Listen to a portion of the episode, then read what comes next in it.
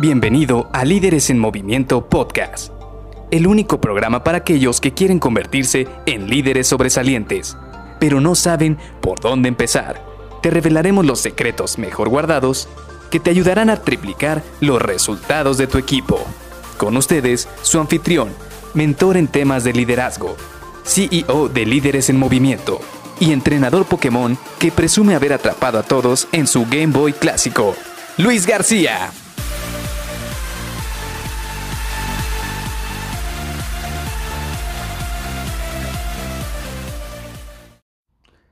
No todo lo puedes hacer solo.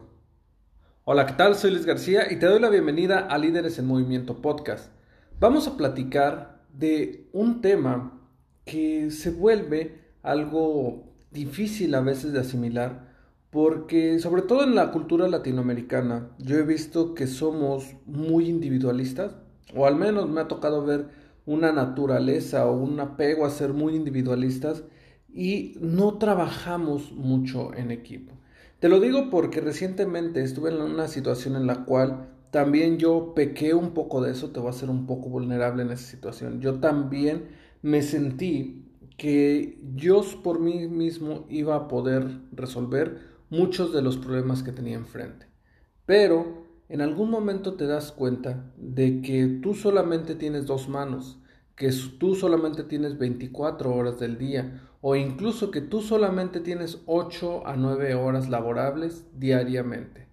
¿Qué pasa si haces equipo solo con una persona? No hablemos ya de un grupo de personas. Si haces equipo con otra persona, pues entonces estás duplicando tus recursos, estás duplicando al menos la cantidad de horas que hay disponibles para hacer una actividad.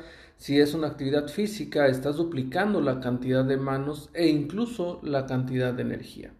Y aquí viene un punto muy importante. A veces creemos que nosotros somos los únicos que va a poder resolver una actividad porque creemos que somos los más expertos. Esto es muy normal, nos pasa a todos, nos pasa todo el tiempo y en algún momento de nuestra vida nos ha pasado por la mente que solo nosotros somos expertos en cierta área de nuestra vida, en cierta habilidad o en cierto conocimiento. Pero sorpresa, te das cuenta de que todo eso se le puede enseñar a otra persona. Puedes entrenar a alguien más para que también sea experto o para que domine estas habilidades. ¿Por qué nace todo esto? Porque precisamente hay momentos en los cuales te tienes que dar cuenta de que no todo lo vas a resolver tú solo. Tienes que también apoyarte de otras personas. Otras personas te tienen que ayudar a poder resolver ese tipo de problemas.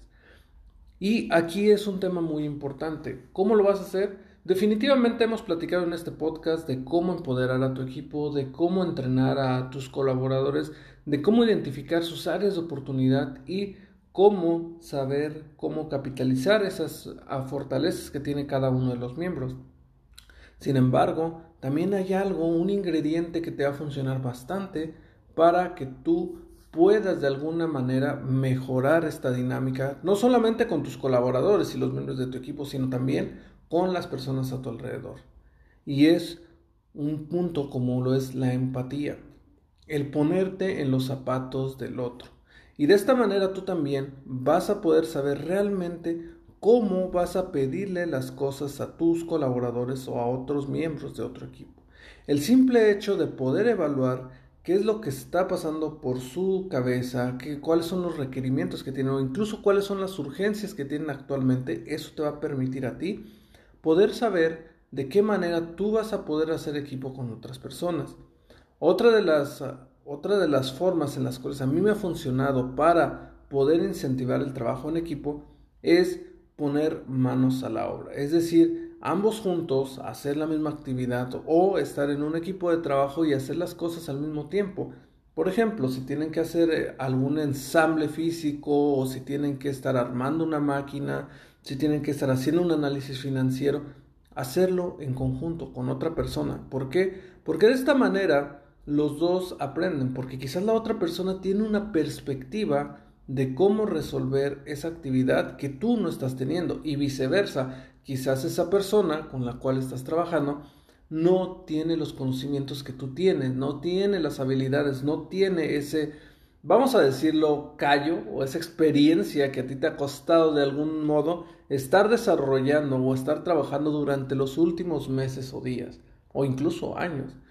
Y eso es precisamente lo que se busca con esta actividad, es poder hacer equipo con otras personas y en algún momento, si es necesario, entrenarlos y ayudarlos para que se pueda hacer trabajo en equipo. Al final del día, como te digo, estás duplicando, triplicando, quintuplicando tus recursos. ¿Por qué? Por el simple hecho de tener unas manos adicionales, de tener otra cabeza, de tener otro cuerpo, con eso estás duplicando tus recursos.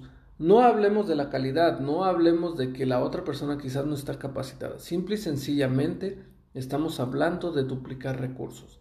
Ya conforme tú vayas mejorando tu trabajo en equipo con la otra persona o las otras personas, tú vas a ir mejorando esa calidad del recurso. Vas a tener un recurso más capacitado o con mayor experiencia. Pero eso ya es un camino que tienes que desarrollar más adelante.